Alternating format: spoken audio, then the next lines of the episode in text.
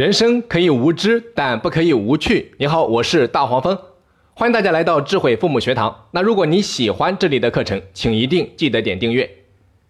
今天我们接着上一堂课，继续来和大家分享，当年轻父母与老人家的教育观念发生冲突的时候，我们该如何解决？那如果你还没有听过我们的上一堂课，建议你先回听一下，这样才可以有一个完整的学习体验。大家都知道。媳妇和婆婆是因为爱同一个男人才走到同一个家庭，也是因为孩子才有了更多的交集。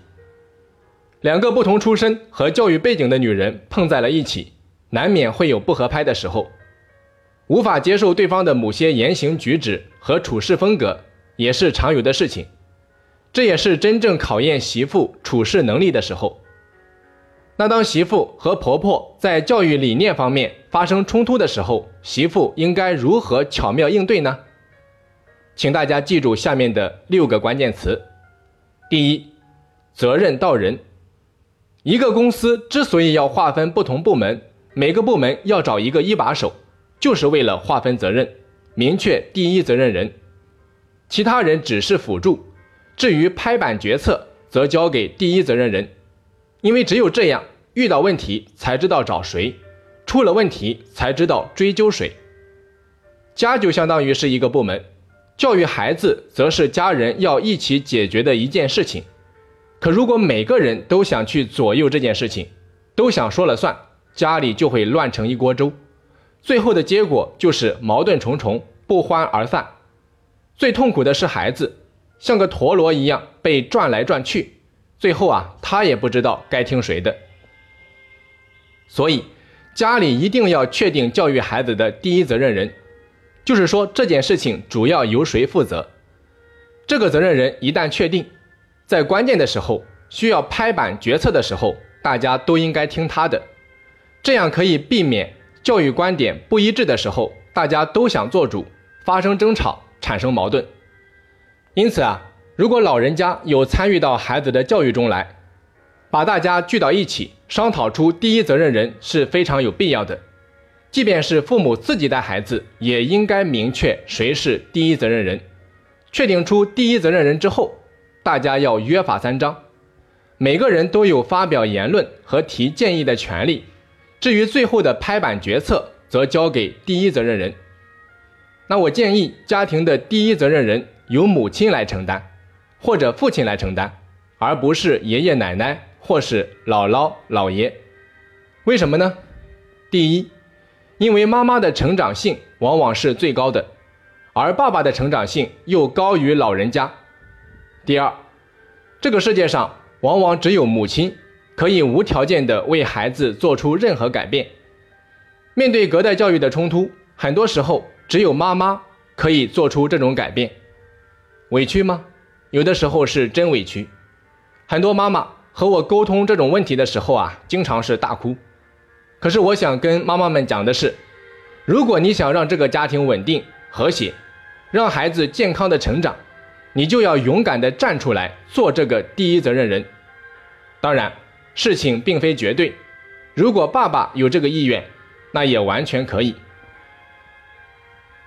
第二，相信老人。我虽然不建议老人做第一责任人，但并不代表就否定老人的智慧。老人就相当于是家里的智囊团，他们毕竟是过来人，有着实打实的实战经验。哪怕过去百战百输，失败的教训也是一笔宝贵的财富。所以，当老人提出一些建议和要求的时候，不要一上来就否定。一个领导总觉得自己比下属见多识广，懂得更多。这种想法本身就是愚蠢的。刘邦之所以能够打败西楚霸王项羽，原因就是因为项羽总觉得自己比下属更牛。所以啊，我给到年轻父母的建议是：大事清醒，小事糊涂。就是说，在关键之处要当机立断，敢于拍板决策。比如说，孩子读什么学校，是否要报辅导班等等。那至于生活当中的一些小事，比如说穿什么牌子的衣服，吃什么菜，冲凉后要用婴儿油还是护肤粉，在这样的一些问题上，如果和老人有冲突，年轻父母不见得一定要坚持自己的决定，老人家说的不见得就是错的。孩子啊，也没有你想的那么脆弱，所以在一些小问题上，不妨多借鉴一下老人的建议。第三，去情绪化，情绪是魔鬼，一旦情绪来了，就不可能好好说话。所以，当有情绪时，不要去跟老人沟通。发现老人有情绪时，也请换一个时间再沟通。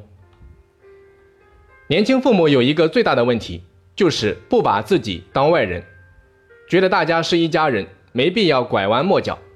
但实际上，越亲的人就越在乎你对他是不是足够的尊重和关注。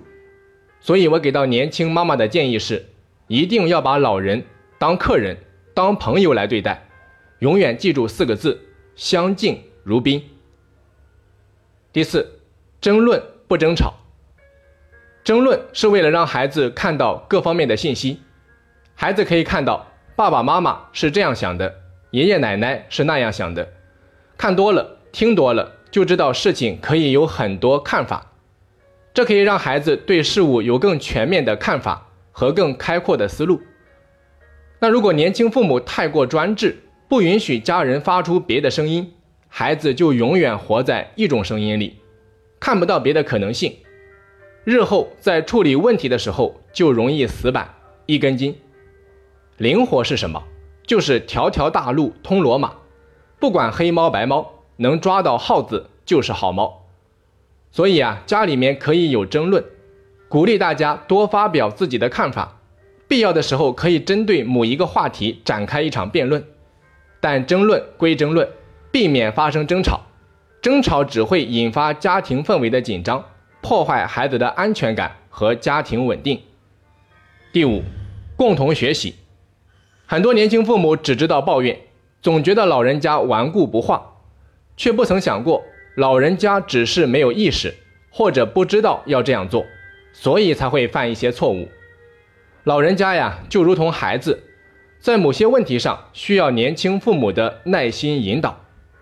所以，年轻父母可以带着老人多出去体验，多去接触。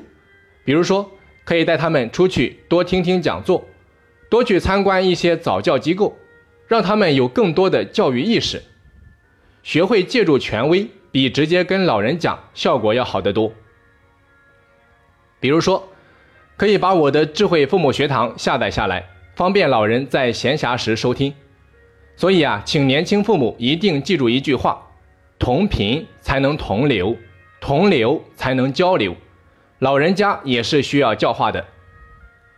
第六，教化老公，和事佬、没人文化是咱们中国的一大特色。再难的事情，找个中间人在中间说道说道，都会容易很多。丈夫啊，一定要在家里面发挥和事佬的作用。仔细观察，你会发现。如果爸爸能够积极地参与到孩子的教育中来，家庭氛围往往要好很多。丈夫如果很少参与孩子的教育，他就永远是局外人，体会不到教育孩子的困难。当媳妇和父母发生矛盾的时候啊，他往往也是丈二和尚摸不到头脑，无从下手。只有丈夫真正的参与进来，她才更容易发现自己父母身上的某些问题。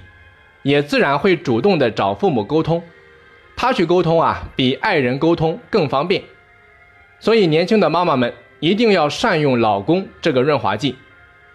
总而言之，隔代教育的冲突不能单靠家中某一个人，需要一家人共同努力。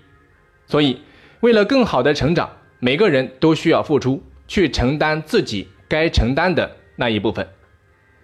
好的，本期课程就到这里。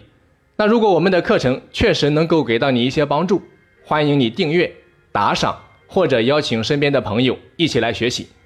我是大黄蜂，我们下期再见。